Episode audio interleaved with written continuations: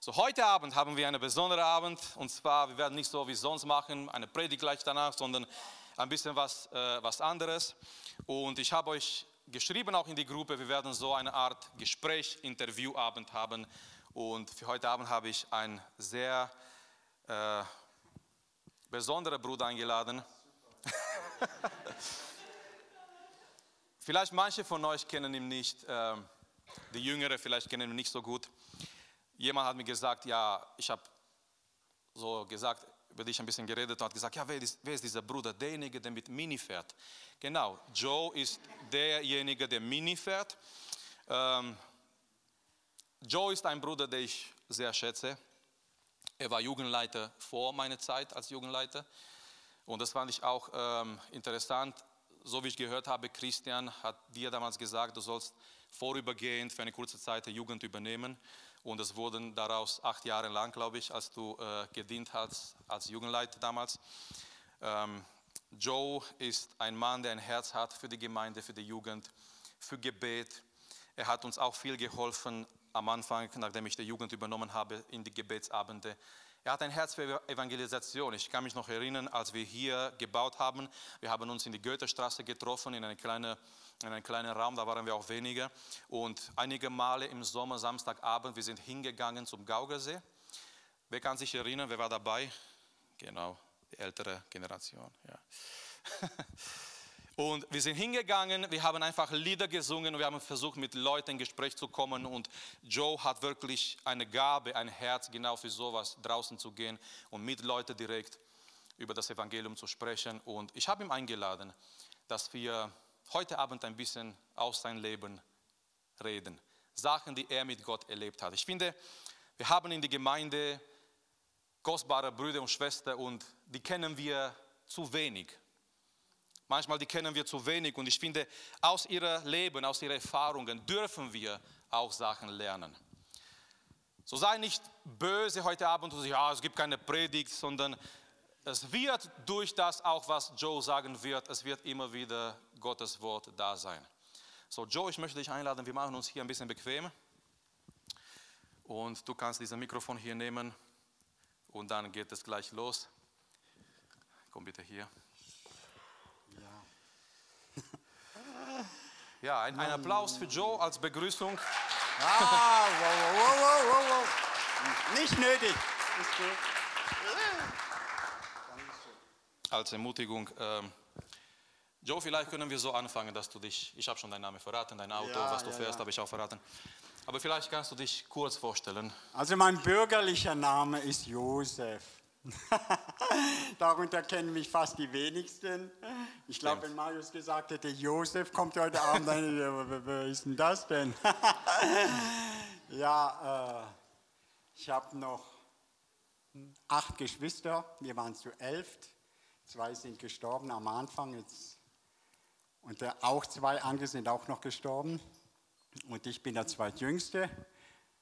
Ja, bin. Das heißt, du bist wie, darf ich fragen, wie alt du bist? Ja, in zwei Jahren werde ich, knapp zwei Jahre werde ich jetzt schon 60. Oh, Also Segen. normalerweise sollte ich bei den Senioren sein, aber Dankeschön, dass ich nochmal hier bei den Jugendlichen bin. Ja. Sehr gerne, wir freuen uns, dass du da bist. Ich habe überlegt, mit die Frage anzufangen weiter, ähm, was auch, ich denke, es ist wichtig für alle, Thema Bekehrung. Vielleicht kannst du uns ein bisschen erzählen, berichten, wie du die Bekehrung erlebt hast, als, ich denke, als junger Mann. Vielleicht kannst du dich noch erinnern, wie alt du damals warst. ja.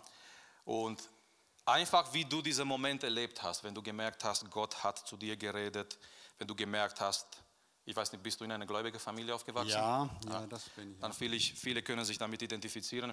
Aber dieser Moment, wo du gemerkt hast, trotz dass du in einer gläubigen Familie aufgewachsen bist, du bist ein Sünder und du brauchst die Errettung durch Jesus. Und wie war dieser Moment in deinem Leben oder die Schritte, die dazu geführt haben, einfach wie du diese Bekehrung erlebt hast damals und wie alt du warst? Das würde mich auch interessieren, ungefähr. Ja, also ich denke, viele von euch, die in einer christlichen Familie aufgewachsen sind, so wie ich auch, äh, haben das ja vielleicht nicht so erlebt. Also meine Erfahrung, ich rede von mir, ich habe oft gedacht, Mensch, wenn ich dann so erlebt habe, was für Zeugnisse ich im Laufe meines Lebens auch gehört habe, wow, da ist das bei dir ja oft nicht so gewesen, eben weil ich in dieser Familie aufgewachsen bin. Aber ich muss sagen, ich habe eine wunderbare Kindertante in meiner Zeit gehabt, in der Kinderstunde. Das war die Frau vom Pastor.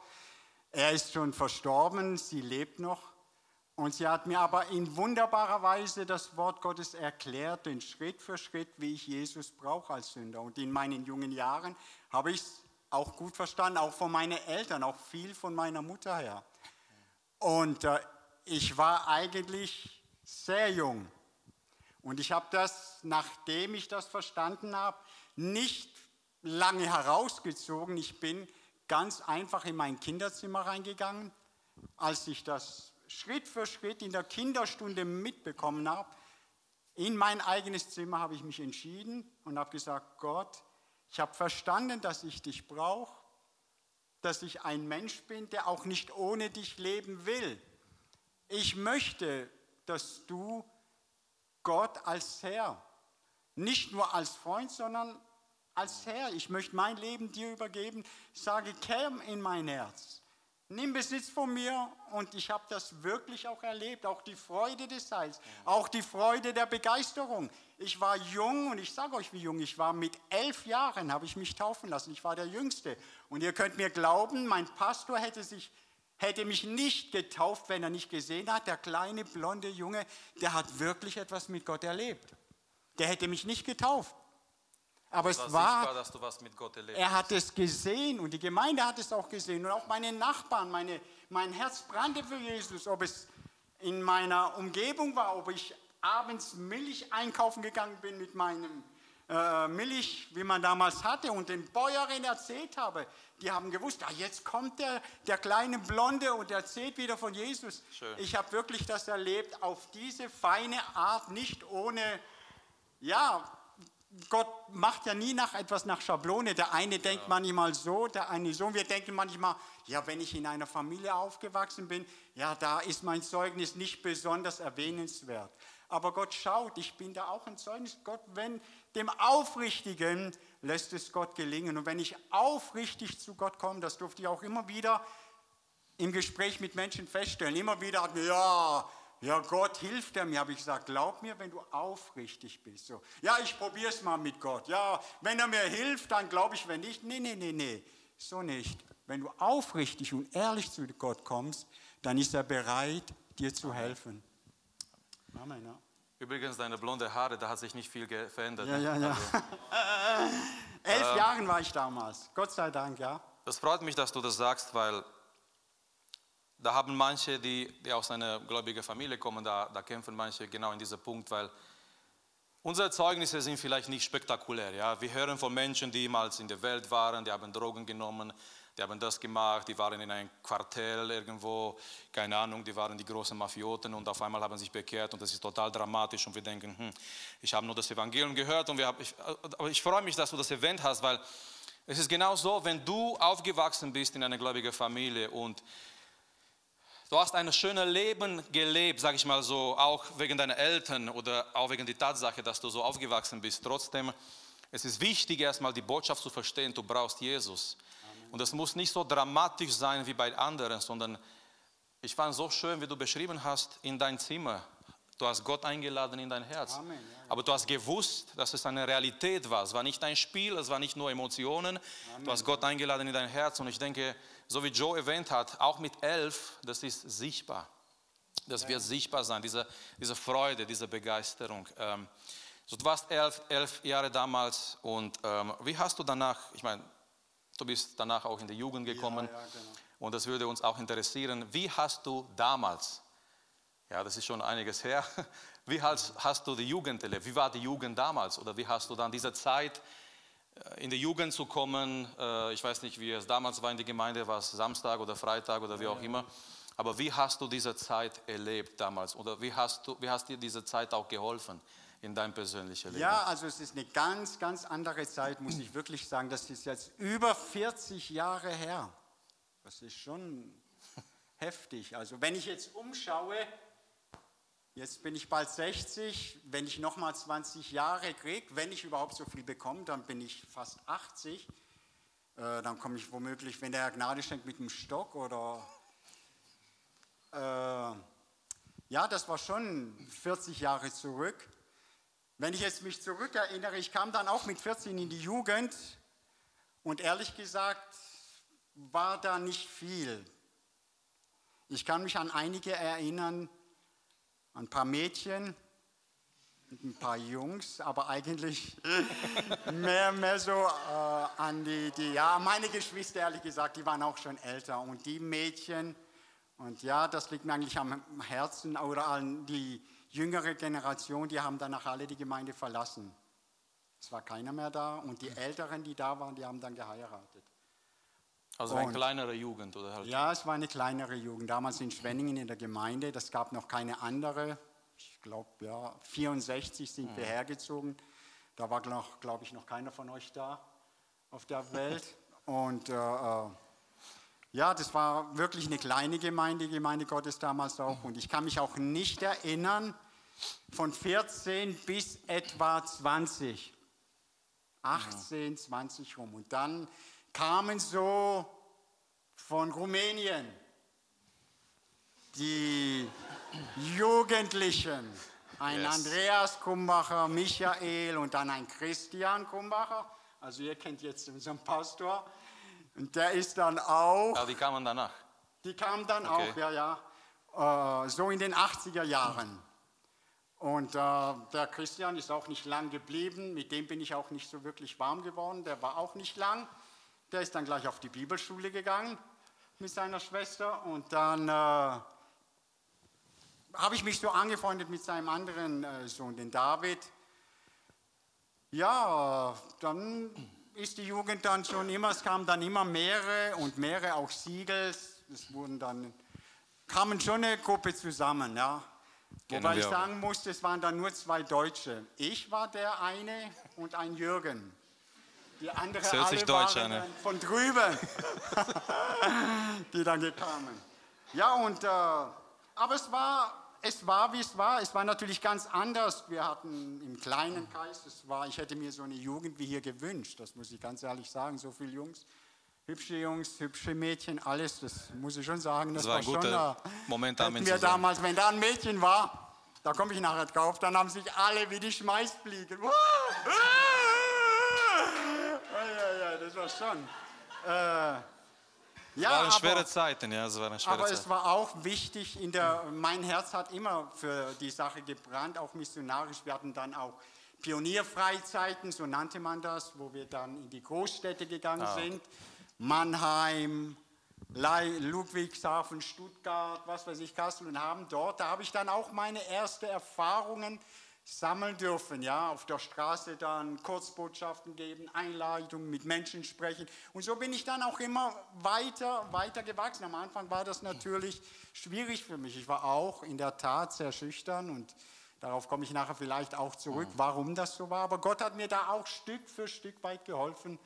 Aber es war auch immer, wie auch, ich glaube auch hier, da hat sich nicht viel geändert, würde ich sagen.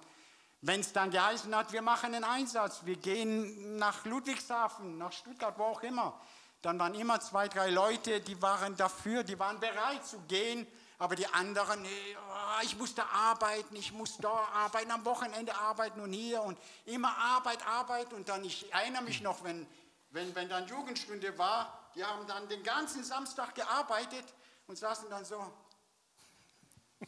die Augen halb unten und fast eingeschlafen. Wir haben noch so Fotobilder, wo wir Bilder gemacht haben und sind fast eingeschlafen, weil sie so von der Arbeit, ja, und dann haben sie sich auch, Jugendliche auch untereinander gerühmt, ja, ich habe schon 20.000 auf die Seite gespart. Oh, habe schon 20.000. Wo, wo, wie, ich erinnere ich mich noch, das werde ich nie vergessen, wie Marius einmal gepredigt hat, weißt du, wir sagen oft, ich bin hier reich, ich bin da reich. Aber ich vergesse nie das Bild, wie er gesagt hat, wie reich bist du da oben?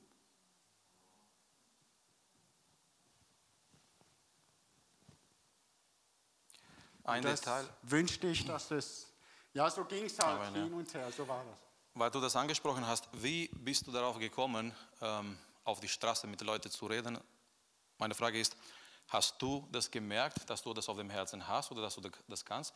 Oder wurdest du irgendwie so ins kalte Wasser äh, geschmissen und sagst, hey, komm mal, fang mal an, mach mal das. Wie war es, äh, dieser Moment, diese Erfahrung, wo du das gemerkt hast, dass es dir ein Herz liegt und dass du das auch kannst? Weil ich denke, nicht jeder unbedingt kann jetzt gleich auf die Straße gehen zu fremden Leuten und äh, fremde Leute ansprechen über ihre Glauben. Ich würde sagen, beides. Hm. Beides. Man hat mich, als ich so in Pionierfreizeit war, äh, äh, äh da musste dann jeder am Abend im Zelt ein Zeugnis geben, seine Bekehrung erzählen. Wie hat er sich bekehrt? Wie war das bei, bei ihm? Und ich dachte immer, nee, bei mir war das nicht so spektakulär. Ich will nicht, ich will nicht. Was soll ich da sagen, wenn ich dann die andere und die und die. Aber es musste jeder. Es war so, jeder macht das. Wenn wir im Zelt waren, also und dann kam ich auch dran. Und äh, äh, äh wie du sagst, ich wurde zum Teil ins kalte Wasser, aber durch das Praktizieren wieder kam auch einfach diese, ich würde sagen, meine Gabe ist nicht so vor Leuten wirklich zu predigen. Ich war immer, ich liebe Marius und seine Predigten und ich bin da, glaube ich, nicht der Einzige, aber ich glaube nicht, dass das so mein, mein Ding ist, sondern eher mit Leuten einfach, persönlich, ich war vor, vor, paar, vor, vor zwei Wochen, war ich mit meinem Freund Ruben in der Eisdiele und dann, die haben ein Eis geholt und ich habe einfach jemanden angesprochen, ah, bei dem schönen Wetter ist es super ein Eis. Und so kann man leben, ja, ja, ja, super, klar, wunderbares Wetter. Und so bin ich super mit ihnen ins Gespräch gekommen. Ruben hat nachher gesagt zu meiner Frau, woher kennt der Joe denn die, woher kennt er die? Keine Ahnung, der, der, der, der kennt die, er ist ein alter Arbeitskollege, der muss die unbedingt kennen. Das, nee, ich kenne, ich wüsste das doch noch. Und ich rede noch mit ihm und rede und dann komme ich auch so, ah, ich, ich möchte noch sagen, ich war früher Jugendpastor, damit rühme ich mich dann immer. War ich ja auch. Jetzt bin ich es nicht, sage, aber jetzt bin ich es da nicht mehr. Jetzt habe ich einen guten Freund abgegeben. Aber ich lade trotzdem immer wieder Leute ein, egal wo ich bin. Mann, hier nicht, jetzt können Sie die Schützenstraße, ja, die kenne ich ja da vorne. Schauen Sie doch mal vorbei. Und dann, wenn jemand Sie Schön. fragt, sagen Sie, der Joe, der hat mir, der hat mir von, ah, dann wissen Sie schon, wer ich bin. Und so habe ich gemerkt durch das Praktizieren, dass es einfach auch eine Gabe, nicht ob es eine Gabe ist, lasse ich, aber das liegt mir eher. Hm. Schön. Kommen wir zu einem weiteren Punkt in deinem Leben. Du bist verheiratet. Ähm, seit wie vielen Jahren seid ihr verheiratet mit Martha? Oh, jetzt 31. 31, 31. Doch, weiß es, cool, ja. 31, ja, ja, genau. Jetzt kommen wir auch zu einem wichtigen Thema für uns alle, also für unsere Jugend, ähm, und zwar Thema Beziehungen. Wie hast du erstmal, wie hast du deine Frau kennengelernt? Und danach, wie warst du dir sicher, dass es Gottes Wille ist? Dass es der Weg Gottes ist, die zu heiraten, dass die richtige ist für dich, für dein Leben? Ja. Lass, dir, lass dir ruhig Zeit, das zu beantworten. Ich denke, das ist auch, das ist auch, äh, das ist auch ein wichtiger Punkt. Ja, weil klar, Jungs und Mädchen gibt es, aber letztendlich, wie hat dich Gott geführt oder geleitet, dass du gewusst hast, okay, mit dieser jungen Frau damals, ja, die Martha, mit dieser jungen Frau möchte ich mein ganzes Leben verbringen und äh, die ist dann die richtige, das, was Gott für mich geplant hat. Ja, da wirst du vielleicht überrascht sein, dass es nichts, nichts Spektakuläres auch das ist. Das muss nicht sein, ne? Ähm, also erstmal, wie hast du die kennengelernt? War sie schon ja, in der Jugend? also oder? sie war nicht in der Jugend. Eben, da kam man dann immer wieder aus. Also ihr habt kräftig drüben, gebetet, ja. dass Leute kommen? Ja, ja, ich habe dann immer, und ich, ihr könnt mir glauben, ich habe ein gutes Auge für eine schöne, schöne Frau, für ein schönes Mädchen. Also ich, ich sage auch ganz ehrlich, ich habe das auch so zu Gott gesagt, Gott, du weißt, was mir gefällt. Ich mag, wenn eine Frau schöne, darf ich das sagen, schöne Kurven hat. Das gefällt mir. Das gebe ich ehrlich zu, das, das ist auch nichts Falsches. Und äh, als sie dann kam, sie kam dann später, also da waren schon nicht mehr so viele da, aber irgendwann kam sie dann auch, die Argos Stones, so hießen sie. Hm. Äh, sie ist auch verwandt mit, mit dem Kumachas, sie ist eine Cousine auch von ihm, von Christian. Ihre Mutter und Christians Mutter sind Geschwister und die Christine ihrer Mama, das sind alles ja, Geschwister. Okay, als ich sie dann das erste Mal gesehen habe, ich kann mich noch gut erinnern, am Ausgang habe ich sie so angeschaut, wir gingen dann raus und habe gedacht, oh Mann, die würde mir gefallen. Also. Hey, die, die würde mir gefallen, wirklich. Ich habe das so auch bei mir Das so war jetzt gedacht. erster Eindruck. Ja, das war der erste Eindruck und ich, da ist auch nichts Falsches. So Ja. wie es einmal Simpson auch sagte, die gefällt meinen Augen. Und das ist auch nichts Schlechtes in dem Sinn, das ist gut. Und ähm, ich habe sie dann auch weiter beobachtet und, und glaub mir, da waren wirklich viele Jungs da, die bis von Australien, von USA, von Österreich kamen sie. Sie sind danach auch weitergezogen, sie haben sie gefragt und, und, und, und ja, mach doch, komm doch mit mir Kaffee trinken, mach doch das und das. Wie hast, du, äh, wie hast du in dieser Zeit, wie war deine Reaktion, wenn du gemerkt hast, dass ja, da muss die ich Jungs gekommen sagen. sind und hast du gewusst, hast du gewusst, dass du eine gewisse Sympathie für sie hast? Ja, das hat sie gewusst. Ich habe sie immer wieder beobachtet, wie verhält sie sich in der Jugend. Äh, äh, wenn sie mich anschaut, schaut sie schnell wieder weg. Oder, macht es äh, nicht nach ne, in der Jugend? Also oder, müssen schon ja, auf die Predigt achten, ja? Das, ist, das, das waren so meine Arten, wie, wie, wie, ich rausfinden wollte. Genau, ja, man kann schon rausfinden, ja. Oder, oder ist sie irgendwie, irgendwie, ja, ich mag den Junge, aber mehr auch nicht. Oder ich weiß, wenn wir, wir das ist, jetzt, aber das war so, wenn wir Jugend, wir hatten auch eine kleine, ganz kleine Jugend. Da, nee, damals war es schon größer, aber beim Gebet waren immer leider wenige. Und das möchte ich auch sagen, wie Marius sagte, nur zwischen rein. Gebet ist nicht alles. Das stimmt. Aber ohne Gebet ist alles nichts. Das müsst ihr wissen. Gebet ist nicht alles, das stimmt, aber ohne Gebet. Und deshalb schaut, dass ihr dabei seid und betet, wenn er das sagt und auch einladen. Das hat mir auch ein kleines Gebetsgruppe. Das war für mich blöd, aber ich habe die Flasche durchgehen lassen. Oder wenn ich getrunken habe, nach dem Gebet hatten wir Durst gehabt, dann habe ich eine Flasche, hat jemand noch Durst? Na Ja, dann habe ich sie gegeben. Und äh, ich habe gesehen, wenn ich getrunken habe und nachher weiter, die haben alle abgeputzt, die Flasche. Habe ich sie meiner Frau, ich habe äh, habe ich auch nochmal genommen, habe ich auch getrunken. Und dann habe ich sie, äh, Julia, bist du, äh, Martha, bist du auch was? Ja. Und wenn ich getrunken habe, hat sie nie abgeputzt. Bei allen anderen hat sie immer abgeputzt. Wenn jemand anders dann getrunken hat, genau. Und so habe ich mir rausgenommen, irgendwie muss die mich mögen. Es wird Ja, wahrscheinlich. das war schon irgendwie interessant. Also morgen ja. haben wir Gemeindetag, das könnt ihr. Das wird ja schon mal, ja. Aber das war so meine äh, Weise. Was ich auch sagen möchte, ich, ähm, ich muss ganz klar sagen, ich habe keine klare, in dem Sinn, Weisung von Gott bekommen. Ich kann mich erinnern, dass ein Pastor einmal gesagt hat, ich glaube, vielleicht ist er bei manchen sogar bekannt, vielleicht kennst du ihn, Bruder Böhringer aus Backmann hat einmal gesagt, für die, eine Freundschaft die, oder Prophezeiungen sind nicht da, um Freundschaft miteinander zu verbinden. Das, das, dafür sind Prophezeiungen nicht da. Die Bibel sagt ganz klar, die Frau oder die Freundin, sie soll im Herrn sein. Sie soll gläubig sein. Ja? Ich kann mich erinnern, einer meiner Brüder war drogensüchtig. Der hat sich bekehrt, auf wunderbare Weise, und ist dann nachher auf die Bibelschule auch gegangen. Und dort hat sich ein Mädchen in ihn verliebt. Und das Mädchen, nur als Beispiel, hat gesagt, äh, der Heilige Geist oder eine Prophetie oder Gott hat mir gesagt, Gott, wie auch immer, Gott hat mir gesagt, dass du mein Mann wirst. Und dann hat mein Bruder nur gesagt, wenn es Gott dir gezeigt hat, dann soll er es bitte auch mir zeigen. Das ist also, dass wir richtig verstehen, dafür ist, glaube ich, meiner persönlichen Überzeugung das nicht wo. Und so war für mich diese Priorität ganz wichtig, sie soll gläubig sein. Alles andere überlässt Gott dir. Und äh, ob sie, was für ein, ich habe geschaut, was für Charakter sie hat. Wie geht sie in der Jugend mit den anderen um? Wie, wie hast du das gemacht? Wie konntest du jetzt ähm, ihren Charakter, sag ich mal, Ja, zum? Beispiel, wie sie mit den Jugendlichen umgeht in der Gemeinde. Macht sie irgendwie Unterschiede? Geht sie nur auf bestimmte Leute zu?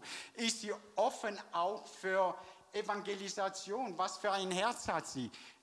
Hat sie Ja. einen Eifer auch für Gott? Wie sieht das aus? Wie geht sie, wenn ich mal bei ihren Eltern bin? Ihr Bruder Hat, sie hatten einen äh, Bruder gehabt, Stefan hieß der. Und natürlich durch ihn bin ich natürlich auch gut an sie angekommen. Das heißt, er war dein bester Freund. dann ja, das war damals mein. Ich hatte immer mit jüngeren Leuten zu tun. Ich war immer älter und die jungen Leute, Ruben war damals 14, wo er nach Deutschland kam.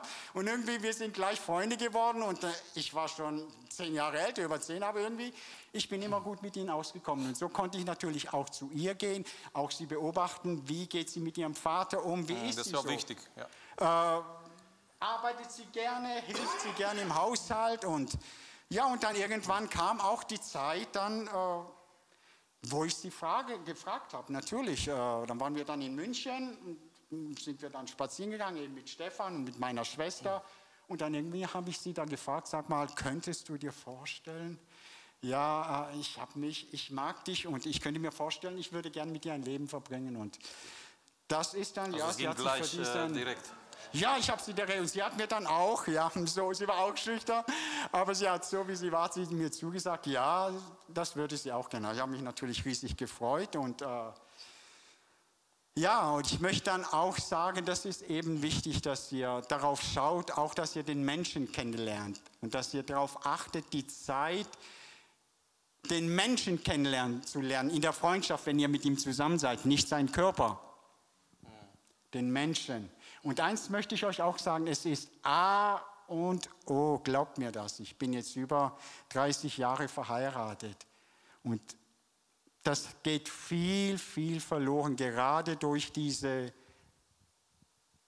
Mediensachen, Handy, iPad, Laptop, Fernseher und alles, dass nicht mehr miteinander geredet wird.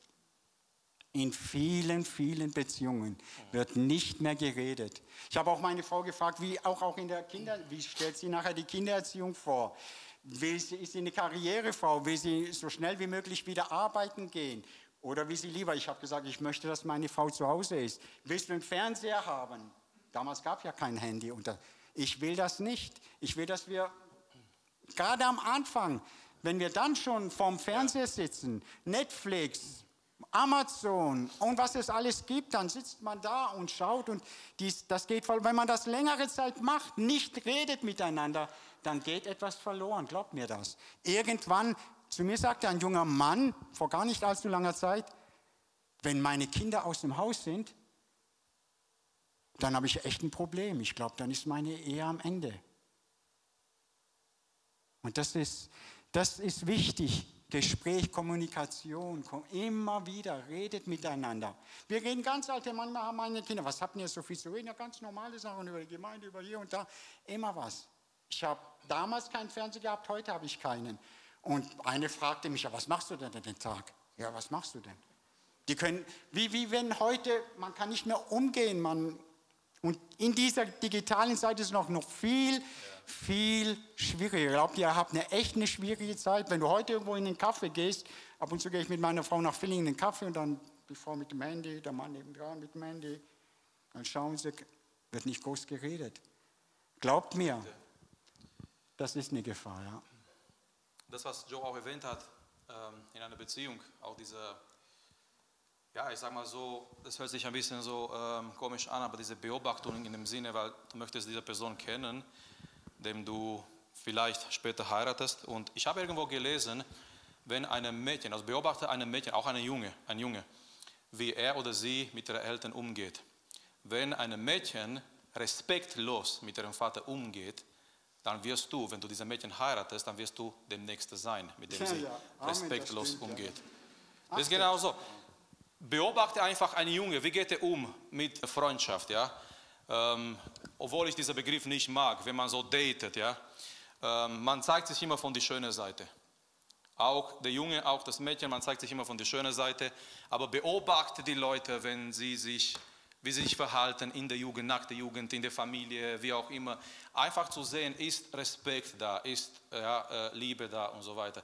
Also das heißt, du, du hast dich in Martha verliebt und äh, du hast die dann direkt gefragt. Ja, ich habe sie direkt. Also und ich, kein, äh, Nee, nicht drumherum. Und ich, ich wusste das auch in meinem Herzen, wobei sie, sie sagte, sie hat einmal ein Dinger, ein Wort bekommen, wie auch immer, ich glaube nicht vom, aber irgendwie hat sie, ich habe das jetzt auch schon vergessen, dass sie mir gesagt habe, doch, du wirst mein Mann. Ich habe das tatsächlich irgendwie. Aber ich. Und in dieser Zeit, in dieser Zeit, als noch andere da waren, sie zu fragen und so weiter, hast du kein irgendwie Angst gehabt, dass sie weggeschnappt wird und Ja, doch, doch, natürlich auch. Natürlich auch, das stimmt. Da waren wirklich, ich, ich übertreibe da nicht, aber da waren viele Bewerber, die sie. Die hinter ihr waren, einmal kam der Michael zu ihr, Michael Krumbacher zu ihr und hat zu ihr gesagt, Martha, ich kenne einen Mann, jungen Mann in Rumänien. ja, das läuft immer noch Da so manchmal. würde ja. dir das Wasser im Mund zusammenlaufen. und als ich das natürlich gehört, da war ich da. Ja, ja, man musste jetzt auch, da war es noch nicht so, da war das noch nicht so klar. Und der Bruder vom Christian, der David, der hat sie auch mitgenommen, immer auf die Bibelschule, der ist nachher auch auf die Bibelschule gegangen. Und dann war er auch beim, äh, beim AVC, da hat er sie auch mitgenommen. Und da hat mein Herz natürlich schon geblutet, muss ich auch sagen. Da habe ich da gedacht, oh Gott, ich, ach, ich werde da bestimmt sowieso nicht rankommen. Die wird auf der Bibelschule jemand finden und da wird jemand kommen oder irgendwie beim AVC. Ach, was, ach, was. Und sonst war niemand auch da, wirklich, der mir auch einfach auch gefallen hat, weil ich einfach auch glaube, dass Gott auch das, ja, der gefällt dir nicht, die kriegst du. Nee, da, nee das glaube ich nicht, sondern Nee. Gott kennt uns ja auch. Genau, ja. Gott kennt weiß, wie wir Geschmack sind. auch, ja. Ja, auch unser Geschmack, weil Gott ist nicht so, wie wir manchmal vorstellen, sondern wenn wir kindlich sind und Gott auch das sagen. Und ich kann wirklich sagen, ich habe das bekommen, mehr noch als ich dachte. Sie ist wirklich meine Geliebte, meine, meine, die Mutter meiner Kinder. Sie ist eine Freundin, mit der ich alles reden kann, wirklich alles. Und das ist oft, gestern gerade jemand hat mir gesagt, weißt du Joe, wie es mal jemand sagte, wahre Freundschaft, wahre Freundschaft gibt es nur unter Männern. wahre Freundschaft. Ja, aber er meinte das wirklich ernst und ich glaube ihm das auch. Gibt es nur unter Männern. Weil du kannst nicht mit einer Frau, und ich habe das auch schon von der Gemeinde gehört, auch manche haben zu meiner Frau gesagt, ja, du brauchst doch eine Freundin. Du kannst mit dem Mann nicht alles reden, mit deinem Ehemann auch nicht alles. Du brauchst, ich habe auch eine Freundin, alle haben eine Freundin, nur du immer nicht. Du Aber das ist brauchst gefährlich, eine. ja. Aber es ist in Wahrheit, ich kann mit meiner Frau über alles reden. Auch intime Sachen, da gibt es nicht. Ich kann mit dir sagen, was ich mag, was ich nicht glaube. Ich kann alles reden. Und das ist wichtig, dass wir Absolut, Austausch absolut, haben können. Kommen wir jetzt zu einem Punkt äh, in dein Leben, von dem manche vielleicht wissen. Und zwar vor einigen Jahren hast du einen Unfall erlebt. Jemand ist in dir reingefahren mit einem Auto. Du warst mit Roller unterwegs, glaube ich. Ja. Und seit dem Unfall ist deine Gesundheit nicht mehr so wie davor. Seitdem musstest du auch äh, und musst immer noch machen, zweimal in der Woche Dialyse, die ganze Nacht geht es dieser Dialyse. Und vielleicht kannst du uns auch hier ein bisschen sagen, wie es passiert ist, aber vor allem, was meine Frage ist, wie bist du mit Leiden in dein Leben umgegangen? Als du plötzlich gemerkt hast, sind nicht nur andere, oft reden wir über Leiden, ja, jemand ist da krank, jemand ist im Krankenhaus und irgendwie wir haben diesen Hintergedanken, ja, Gott sei Dank, das ist nicht bei mir der Fall. Aber wenn du gemerkt hast, das war jetzt bei dir der Fall und du konntest danach auch nicht mehr arbeiten, die Kinder waren damals noch, also sie waren klein. Wie bist du mit Leiden umgegangen über all diese Zeit, diese Jahre, sogar bis heute? Mit Ängste, auch existenzielle Ängste, was deine Familie angeht, die Ernährung deiner Ich hoffe, ich Familie. erinnere mich an alles jetzt. Ja, auch da wirst du ganz überrascht sein, was ich jetzt sage. Weil nicht mal er weiß das und ich glaube nicht mal Christian weiß das. Eigentlich bin ich nicht mit Ängsten groß geworden. Ja, nachher dann, was ich auch erlebt habe, auch in der Gemeinde. Ich muss sagen, wenn ich, wo ich mich mit elf Jahren bekehrt habe, wenn ich gewusst hätte, was ich alles erlebe, auch von den Geschwistern in der Gemeinde, Negatives meinst du? an Negativen, boah, da war ich schon ganz schön, das war harter Tobak gewesen zum Teil. Aber kurz zurückzugehen, weil er fragt, eigentlich ist nicht der Unfall das gewesen. Ich war schon immer krank, das Okay. weiß nur niemand. Ich bin mit Klumpfüßen geboren, das heißt, beide meine Beine waren so. Beide. Mit Klumpfüßen bin ich so geboren. Ich wär, hätte nie laufen können. Das war vom ersten Tag der Geburt an. Dann vier Jahre später haben dann meine beiden Nieren versagt. Also das heißt, damals in den 70er Jahren gab es gar keine Dialyse und schon für Kinder gar nicht. Es kam vielleicht für die Männer, aber die Leute, die das damals nehmen mussten, denen ging es Hundeelend, hat mir nun ein Arzt gesagt. Also das, hatte, das war wirklich nicht Schönes. Und äh, ja, das war schon auch schwer dann als Kind schon. Dann habe ich dann, nur um das kurz zu machen, dann musste man, als kleine Kinder hat man ja noch keine richtigen Knochen, musste man beide Beine auseinander unten machen und dann in Gips reinlegen, sechs Wochen lang und dann wieder sechs Wochen dann wieder runter und wieder frischer Gips. Und ein Arzt hat das gemacht damals und Gott sei Dank, nach fünf, sechs Jahren ging das. Dann hatte ich aber Schienen bekommen, die musste ich dann hin, tragen in der Nacht. Die haben dann aber so geschmerzt, dass ich sie dann weggemacht habe, unten hingelegt, als der Papa sie angelegt hat, Joe Füße rüber, ja, Papa, ja, und dann am A, wo er rausgegangen ist, schnell wegmachen, unten am Bett hinlegen, dass ich schlafen kann, weil das hat so wehgetan. Aber Gott hat Gnade geschenkt, dass das doch ging, dass ich dann tatsächlich laufen kann. Und mit vier Jahren haben dann die Nieren versagt und dann hatte ich einen künstlichen Blasenausgang bekommen. Und das war auch heftig, das war noch viel schlimmer, ehrlich gesagt. Da hast du dann vorne im Beutel gekriegt, ich konnte nie mehr richtig pinkeln immer in so einen Beutel rein und das hat sich dann losgeklebt. Dann kam ich auch mit neun Jahren erst in die Schule. Das ist auch ein Grund, warum ich eigentlich sehr schüchtern war und mich sehr zurückgezogen habe. Ich war derjenige, der dann eigentlich immer, auch ich hatte nie Freundinnen, in immer der Pause in der Schule bin ich immer am Platz gegangen, wo niemand war. Ich hatte nie groß jemand gehabt und war auch, auch in der Gemeinde hat das Auswirkungen gehabt, bis heute eigentlich auch. Und dann, äh, aber weil der Papa immer wieder gefragt hat, ging das dann doch. Irgendein Arzt hat gesagt, wenn ich sein Sohn wäre, wird das nochmal machen.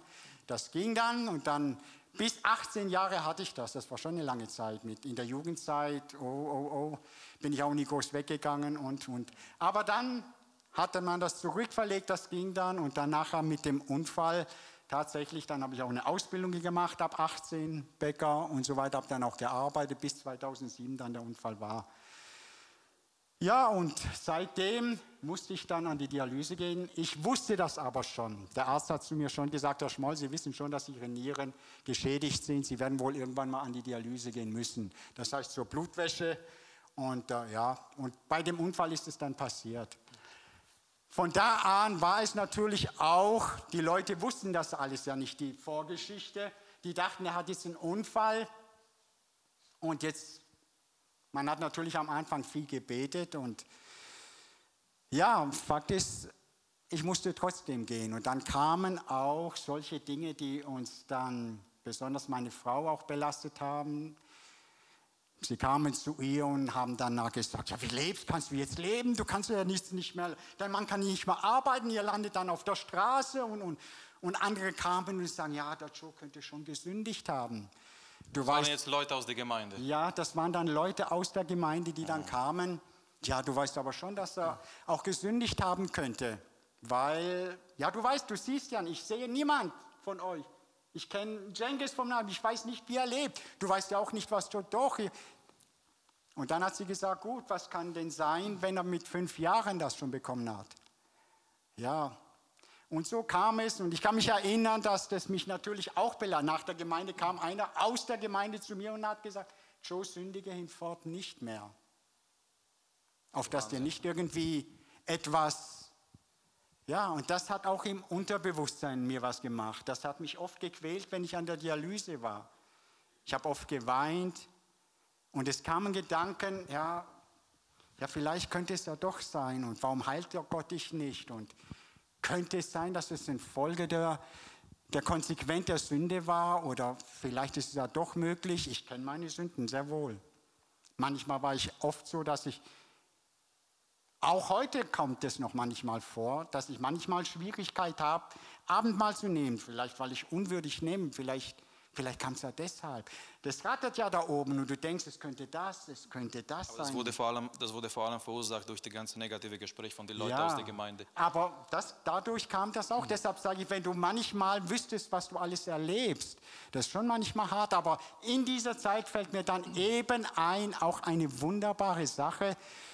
Wir waren noch in der alten Gemeinde und da war ein Bruder aus Hamburg da. Der war auch Gott hat ihn benutzt, auch im prophetischen Dienst.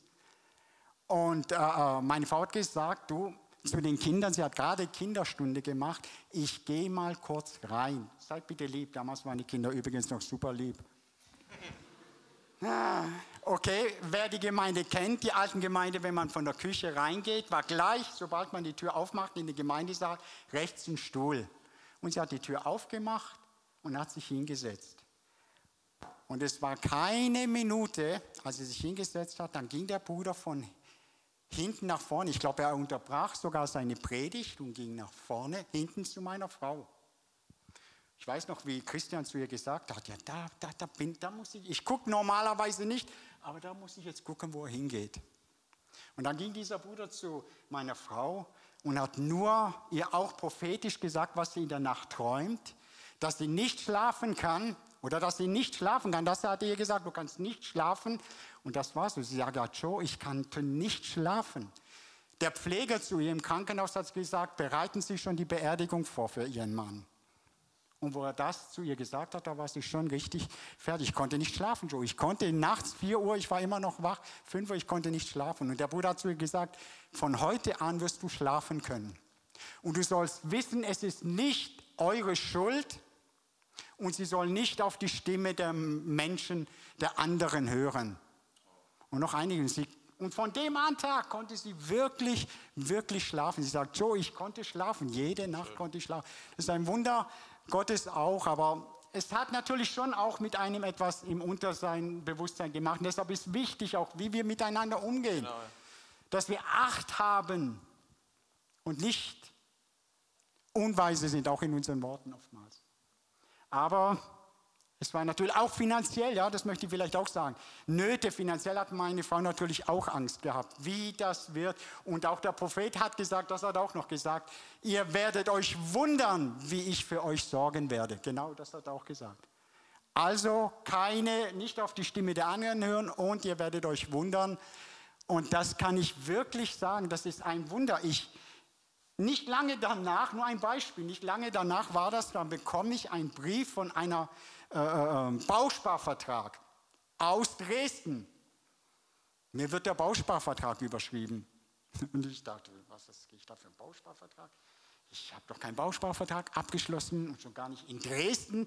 Wie kommt? Ich bin dann auch zur Bank hingegangen, habe gesagt, Entschuldigung, da, da, muss ein Fehler sein. Ich habe keinen Bausparvertrag in Dresden. Ich wohne hier in Trosting, wenn ich einen gemacht habe, dann habe ich ihn nie gemacht. Aber nicht, doch, doch, doch, doch, das stimmt. Und dieser Bausparvertrag ist auf Sie überschrieben. Wie, wie? Ich, ich kenne nicht mal jemanden in Dresden. Ich kenne da niemanden. Ich habe da keine Verwandte, da ist niemand. Ja, ich kann nur Ihnen so viel sagen. Er ist auf euch überschrieben. Na gut, also wenn es so ist, dann, dann und er wurde dann auf mich überschrieben und äh, Gott hat wirklich gesorgt, wenn ich auch manchmal nicht wusste. Meine Frau sagte, sollen wir den Zehnten geben jetzt? jetzt ich habe, du gib das und dann das andere wird gehen. Am nächsten Tag war das Geld in meinem Briefkasten. Das war wirklich in allen Dingen, selbst jetzt auch wie meine Frau arbeitet in der Diakonie, sie hat nichts davon gelernt. Keine berufliche Ausbildung. Und der Chef hat sie selber gefragt, ob sie das nicht machen will. Heute arbeitet sie, so Gott will und ich lebe, ist am Ende dieses Jahres meine Wohnung bezahlt. Ich kann chillen. Es ist wirklich, ich meine, schon ein gutes Gefühl. Ich sehe dich manchmal da äh, auf die Terrasse, auf dem Balkon. Ja, ja, da, wenn das ist schon ein gutes ja. Gefühl. Also von Richtig dem her freue ich mich tatsächlich. Und Gott hat wirklich gesorgt, dass ich so im wahrsten Sinne des Wortes, ich wundere mich, wie, Gott alles gemacht hat, auch in der Hinsicht. Ich fand es richtig äh, schockierend, das, was du gesagt hast, dass in dieser Zeit des Leidens Leute ja. aus der Gemeinde mit negativer Gerede oder halt äh, Leute, die denken, die haben alle Antworten, dich, euch entmutigt haben. Und ich möchte an dieser Stelle, ich möchte sagen an uns alle Leute, wenn jemand leidet, egal wer, wir sind nicht berufen, zu richten. Wir sind nicht berufen zu sagen, ja, bestimmt diese Person hat das oder das gemacht. Wir sind nicht berufen, die Freunde Hiobs zu sein. Amen. Die Freunde Hiobs, Sie kennen die Geschichte, die sind gekommen, die haben gesagt, ach Hiob, wir wissen, warum du leidest, warum das Ganze passiert ist und so weiter. Und die haben nicht recht gehabt, sondern ich denke, die Gemeinde soll ein Ort sein, wo Leute Ermutigung empfangen. Amen. Leute, die leiden, Gott weiß, warum die leiden. Leute, die durch Schwierigkeiten gehen, Gott weiß, warum sie durch Schwierigkeiten gehen.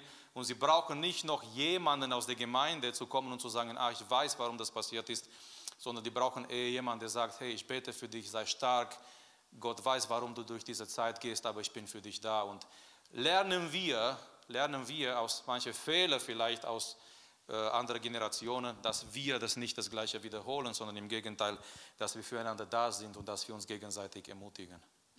Amen. So viel möchte ich vielleicht auch noch, noch ganz kurz. Wir haben immer viel Fragen und äh, es ist auch so, wie jemand sagte, manche Fragen nehmen wir auch mit ins Grab. Ja. Ich glaube nicht, dass wir auf alles eine Antwort haben.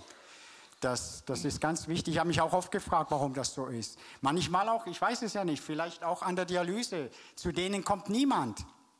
Da kommen nur die Leute, das muss steril sein, nur die, die wo Familien gehören, die sie abholen, sonst darf da niemand rein. Und ich habe immer wieder Gelegenheit, mit den Leuten zu reden, sie auf Gott hinzuweisen, ob das Ärzte, Pfleger, Patienten waren. Immer wieder und äh, das ist auch mein Anliegen. Und dran zu bleiben, den Leuten das zu sagen, den Samen auszustreuen, dass sie es wissen und hören und, und wie Gott das dann führt, das weiß Gott allein. Aber ich glaube, Christian hat mal erwähnt, dass von deinen Kollegen bei der Dialyse, sind schon alle gestorben. Ja, also, also von meiner einen Schicht, da mhm. weiß ich niemand, der noch lebt. Jetzt die eine Frau, die habe ich noch gesehen, aber da waren wir zu sechs, zu acht und so.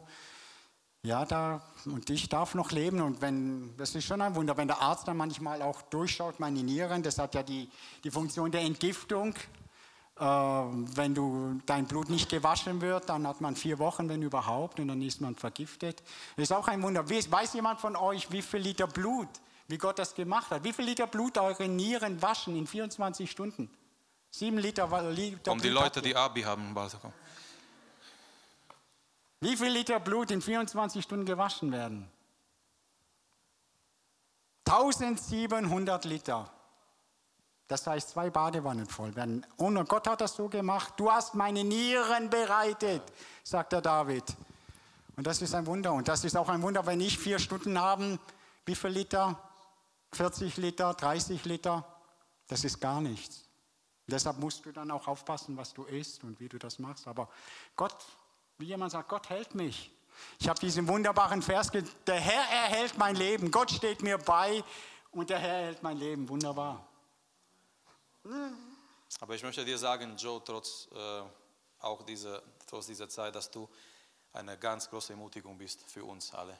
Ja, preis dir mehr. Für mich, ich kann für mich sprechen und ich hoffe auch für andere, die dich kennen, dass du richtig eine Ermutigung bist, dass du da bist, dass du für den Herrn brennst, dass du nicht aufgegeben hast, trotz schwieriger Situationen und dass du auch dem Herrn weiterhin gedient hast. Amen. Es ist Gott die Ehre. Ich denke, wir könnten viel miteinander reden. Ich, ich möchte, dass wir langsam zum Schluss kommen mit, mit einer wichtigen Sache, und zwar, was wäre so ein Wort, ein Gedanke auf dein Herz für die jetzige Generation? Was würdest du jetzt heute Abend dieser jungen Generation hier weitergeben, das, was du auf dem Herz hast? Ich meine, du hast dich mit elf entschieden für Jesus, du hast einiges erlebt, du hast Gott gedient, du bist auch durch eine schwierige Zeit gegangen und trotz alles, du hast auch dadurch Gott immer besser kennengelernt und ihm, ihm erlebt in dein Leben. Und was wäre jetzt so als ein Gedanke, eine Ermutigung, etwas für Also ein Satz möchte ich sagen aus dem Wort Gottes. Und das möchte ich euch wirklich mitgeben, weil ihr habt nur, nur ein einziges Leben. Denkt daran. Und da möchte ich sagen, lebt ihr? Und ich sehe, dass ihr alle lebt. Dann lebt für den Herrn. Lebt ihr, dann lebt für den Herrn. Und sterbt ihr, dann sterbt für den Herrn. Das sagte einmal, lebe ich, dann will ich für den Herrn leben, Mann. Hey, ich, ich kann es euch nur sagen. Ihr habt nur dieses eine Leben. Es gibt kein zweites mehr. Das müsst ihr, daran müsst ihr immer denken. Und es lohnt sich wirklich, es lohnt sich für Gott zu leben. Die Jahre, ich denke, Markus kann das absolut bestätigen. Ich war auch mal 15, 16. Und wenn da jemand zu mir gesagt hat, ha Joe, bist du mal, bis ich, oder ich habe gesagt, bis ich mal 40 bin oder 50, das sind nur 30, 40 Jahre. Das ist nur lang das ist noch lang. Und ich glaube mir, wenn ich zurückschaue, wie die Jahre vergehen, bis sie weg sind. Jetzt bin ich bald 60 und wie gesagt, dann, dann muss ich sagen, mein Leben geht zu Ende. Dann, dann kommt was anderes. Und wenn ihr nicht für den Herrn lebt, dann werdet ihr es einmal bereuen. Lebt für den Herrn. Ich, ich weiß nicht, auch bei, in unserer Zeit, wie ich am Anfang gesagt habe, ist es auch so gewesen, wenn wir, wenn wir einen Einsatz, wenn es darum geht, was für Gott zu tun, dann, ah, oder evangelistisch. Ich weiß, dass dieser Dienst nicht jeder kann, aber trotzdem, es soll in unserem Herzen brennen. Diese Zeit ist zu kurz, um sich mit anderen Dingen zu beschäftigen. Macht, setzt euch ein mit Leidenschaft für die anderen. Habt ein Herz für die Menschen. Bis heute soll es uns nie egal sein, wenn einer nicht gerettet ist. Geht, ich kann mich gut erinnern, als ich mit Mike als ein kleines Kind war, bin ich mit dem Kinderwagen in Zürich am See gewesen. Und als wir dort spazieren gegangen sind, das war mir so auf dem Herz gebrannt. Ich habe auf der einen Seite Haare, Haare, Krishna, Krishna gesungen gehört. Da waren Jugendliche, die gesungen Hare Hare, Krishna Krishna. Auf dem Weiden, ein paar Meter weiter war Bhagwan, Bhagwan, Bhagwan. Der nächste waren wieder welche. Und ich habe so zu meiner Frau gesagt, es kann doch nicht sein. Ich sehe da keine Christen, die auch irgendetwas tun. Ich sehe da keine Christen, da ist niemand. Und dann irgendwie lag es mir so schwer auf dem Herzen, dass ich sage, du, da, da, da muss was sein. Gott, ich, hilf mir. Was kann ich machen, damit ich irgendwie und Gott gab mir so einen Input und das ist gut, das kann man auch immer wieder Gebrauch machen. Ich habe mich dann hingestellt und habe einen 20-Euro-Schein rausgeholt oder 20 Mark. Nur um die Leute, nur einen Eisbrecher zu haben, damit die Leute, die sind, da waren ein Haufen Leute, damit die erstmal stehen bleiben. Du musst erstmal die Leute gewinnen, dass sie stehen bleiben. Und habe ich gesagt, hallo, ich bin jetzt schon aus Deutschland. Ich habe hier 20 Mark. Und wer die haben möchte, der kriegt sie geschenkt, aber er muss nach vorne kommen und sie abholen. Und da sind die Leute echt erstmal stehen geblieben. Die haben erstmal was ist das für einer? Was ist das für einer? Und so hatte ich richtig Leute erstmal um mich. Ich sage das nur als Beispiel, das, das, das, das kann jeder tun. Einfach auch, seid mutig, lebt. Gott gibt uns auch die Kraft, habt Mut und tut das. Und die Leute sind stehen geblieben und ich konnte dann ein, ein übergehen. Nach, ihr müsst aber schon kommen und das holen. Und die Leute sind stehen geblieben und sind, ja, warte nicht, du warte nicht.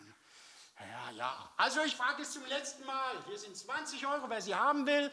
Oder 20 Mark, was auch immer. Der soll nach vorne kommen, sie abholen. Da habe ich nur gesehen, wie dann einfach, das wird dem Kind gesagt geh. Und er ist dann vorgegangen, das Kind. Und dann, komm, nicht so zart gehabt, ja komm. Und habe es ihm dann geschenkt. Und dann konnte ich ihm einen Vergleich machen, was Jesus sagt, kommt her zu mir, alle, die ihr mühselig und beladen seid. Und konnte dann auf dieses Wort aufbauen und auch ganz klar zur Entscheidung aufrufen. Genial, oder? Und dann sind die Leute, es ist aber keiner vorgekommen. Gut, Jemand sagt zu mir, ach, ob die was überhaupt wissen wollen. Da hat sich doch keiner bekehrt und das nützt doch gar nichts. Sie wollen doch sowieso. Das ist die schlechteste Entscheidung. Das ist die schlechteste Entscheidung. Nichts zu tun ist immer am schlechtesten. Ja. Das ist immer am schlechtesten, nichts zu tun. Das ist Gottes Sache. Der eine gießt, der, andere, der eine pflanzt, der eine gießt. Gott ist es, der das Wachsen gibt. Das müssen wir ganz klar wissen. Gott ist es, nicht ich, nicht er. Wir sind die Pflanzen und begießen. Gott ist der, das Wachsen gibt. Und trotzdem, nachdem ich dann fertig war, da habe ich noch gebetet und da habe ich gesagt, ich wünsche euch einen gesegneten Tag. Dann habe ich mit meiner Frau und Mike dann ein bisschen noch gespielt. Dann kam ein Mann her, hat mit mir dann nachher gesprochen und dann konnte ich ihm doch, sag mal, auf damals eine Pfingstgemeinde hinweisen in, in, in Singen vom, vom Bruder. Ist jetzt egal, wie er heißt. Aber ich konnte ihm dann eine Adresse sagen, du, da gibt es eine Gemeinde in Zürich, Bruder damals, Burgring oder wie sie hieß. Ja, und noch dazu sagt er, und hallo, hier hast du 20 Franken. Hey, das war genial. Hier hast du nochmal 20 Franken. Ja, nee, nee, nee, das war, nee, nein, das nimmst du jetzt, das nimmst du jetzt. Nur einfach ein Beispiel. Wir sollen mutig sein. Es sollen nicht Einzelne sein, wir alle sollen. Wir leben hier auf dieser Erde nicht für uns. Das, wir haben, damit wir etwas, auch das hat er einmal gepredigt, damit wir etwas zur Ehre Gottes werden. Das soll unser Ziel sein. Etwas. Und ich frage mich immer wieder, vielleicht auch deshalb, weil ich schneller sterben kann, vielleicht wie ihr, Gott, bin ich etwas zu deiner Ehre? Oder habe ich nur mein Leben gelebt, ja, ja, wann gehe ich wieder in Urlaub? Das zweite Mal im Jahr gehen wir in Urlaub. Ja, jetzt habe ich ein neues iPhone, Handy. Ja, jetzt ich, mir, meiner, mir. Ich möchte nicht, dass Gott einmal sagen muss, du warst leider nicht zu meiner Ehre. Du hast nur für dich, dein Interesse, deine Seele, deine Pläne, deine Reisen und was weiß ich gelebt. Gott helfe uns und das möchte ich euch wirklich ans Herz legen. Lebt, aber lebt für den Herrn. Das werdet ihr mit Sicherheit, wenn ihr einmal vor dem Thron Gottes steht, nicht bereuen. Das werdet ihr mit, es gibt viele Dinge, die ihr im Leben bereut. Auch ich habe vieles bereut. Aber ich kann es nicht mehr ändern. Aber Gott war in seiner Gnade, ist gnädig gewesen. Aber das werdet ihr mit Sicherheit. Lebt, dann lebt für den Herrn. Amen. Amen. Amen. Wunderbar, Joe. Ich finde toll, dass du dabei warst heute Abend mit uns. Ein Applaus für dich als Dankeschön. Ja, hallo, hallo. Stop it. Schön, dass du da warst. Danke dir. Mann. War gut.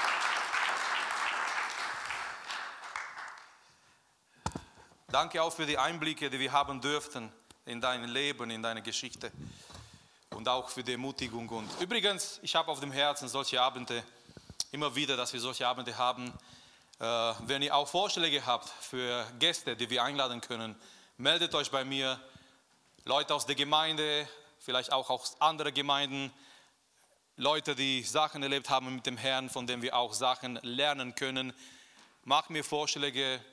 Ich denke, solche Abende sind auch schöne Abende, in denen wir auch Sachen erfahren können von Menschen, die etwas mit Gott erlebt haben. Und auch heute Abend für mich war es eine ganz große Ermutigung. Erstmal, wenn du dich noch nicht entschieden hast, es ist Zeit, eine Entscheidung für Jesus zu treffen. Joe hat es damals mit elf gemacht. Du bist vielleicht ein bisschen größer, älter. Aber wenn du merkst in deinem Leben, du hast nicht diesen Moment gehabt, dieser Augenblick ist jetzt für dich, dass du das tust, dass du das machst, dass du, dass du zu Gott kommst und dass du ihm einlässt in dein Leben. Diene dem Herrn. Ich fand diese Botschaft am Ende so wichtig. Ein Leben, aber möge dieser Leben für Gottes Ehre sein. Jeder Mensch lebt für etwas, jeder Mensch. Jeder Mensch steht auf für etwas am Morgen. Jeder Mensch lebt und das Leben von jedem Mensch geht eines Tages vorbei. Das Leben geht vorbei, du musst überhaupt nichts tun, einfach leben und da sein und das Leben geht vorbei. Aber die große Frage ist, wie geht dieses Leben vorbei? Jemand hat gesagt, es zählen nicht die Jahre in unserem Leben, sondern das Leben in unsere Jahre. Versteht ihr? Manche Menschen leben 80, 90 Jahre alt, aber es gibt kein Leben in ihre Jahre. Manch, manche Menschen haben ein kurzes Leben gelebt. Jesus, 33 Jahre alt. Andere Menschen, Missionare, um die 30 Jahre alt. Und die haben so viel erreicht, weil in ihre kurzen Jahre war Leben da. Und ich möchte dich ermutigen heute Abend. Du weißt nicht, wie lange dein Leben sein wird. Das, das ist allein bei Gott.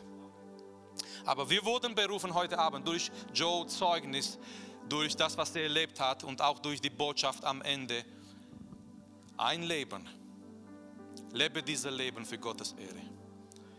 Wer möchte das mitmachen? Amen. Wer möchte, lasst uns gemeinsam aufstehen. Wer möchte heute Abend sagen, ich, ich habe verstanden, ich habe nur ein Leben. Egal wie kurz oder wie lang dieses Leben sein wird, ich möchte für Gottes Ehre leben. Ich möchte, dass Gott durch mich verherrlicht wird. Gott lädt dich ein heute Abend zu kommen, zu ihm zu kommen, dich zu entscheiden, mit ihm zu leben. Ein Leben, die wirklich gesegnet sein wird. Du weißt nicht, was dein Leben mit sich bringt. Aber auf jeden Fall, eins ist sicher, Gott ist da, er wird mit dir da sein. Jeden Moment und jeden Augenblick in dein Leben. Lasst uns ihm anbeten, lasst uns ihm die Ehre geben. Er ist ein Gott, der treu ist. Er ist ein Gott, der gut ist. Und so wie Joe gesagt hat, es ist gut, dass Gott uns nicht alles von Anfang an zeigt. Er zeigt uns nicht alles von Anfang an, sonst würden wir sagen, Herr, ich mag nicht mit, es ist so schwierig, der Weg ist zu kompliziert. Wir denken manchmal unseren Weg des Lebens von A zu B, eine, eine gerade Linie. Aber Gott sagt, nein, wir gehen da noch lang und da noch lang und das ist ein Durcheinander aus unserer Perspektive. Aber Gott bringt uns doch ans Ziel durch seine Gnade. Gott zeigt dir nicht das Ganze von Anfang an, aber er zeigt dir Schritt für Schritt und Schritt für Schritt. Und selbst wenn Probleme kommen, er ist da für dich. Aber was wichtig ist, ein Leben. Du hast nur ein Leben. Es gibt, das Leben ist nicht ein Computerspiel. Kommt raus aus deiner virtuellen Welt. Das, Leb, das Leben ist nicht ein Computerspiel mit drei Leben. Du hast noch zwei, Gott sei Dank, du hast noch, ah, du hast noch eine. Nein, du hast nur eine. Und die geht schnell vorbei. Lebe es für Jesus. Das Beste, was du machen kannst mit deinem Leben, für Jesus zu leben. Dass dein Herz für Jesus allein klopft. Dass dein Leben ein Lied ist für seine Ehre. Komm, such ihm diesen Abend hier im Gebet. Komm heute Abend vor Gott im Gebet und sag, Herr, ich bin hier, ich möchte mich hingeben. Herr, ich möchte nach diesem Abend, ich habe mich entschieden, ich möchte für dich, für dich alleine leben. Lasst uns beten und danach werden wir noch Gott anbeten, auch durch unsere Lieder. Wir werden noch eine Zeit haben, in der wir auch vor Gott kommen dürfen, auch durch die Lieder, die gesungen werden. Aber lasst uns jetzt vor Gott kommen im Gebet. Lasst uns ihm die Ehre geben. Lasst uns hingeben, auch jetzt, auch diesen Abend. Vater, wir kommen vor deinem Thron her. Herr, wir beten dich an und wir danken dir auch heute Abend, Herr. Herr, du hast uns ein Leben gegeben, Herr. Und dieser Leben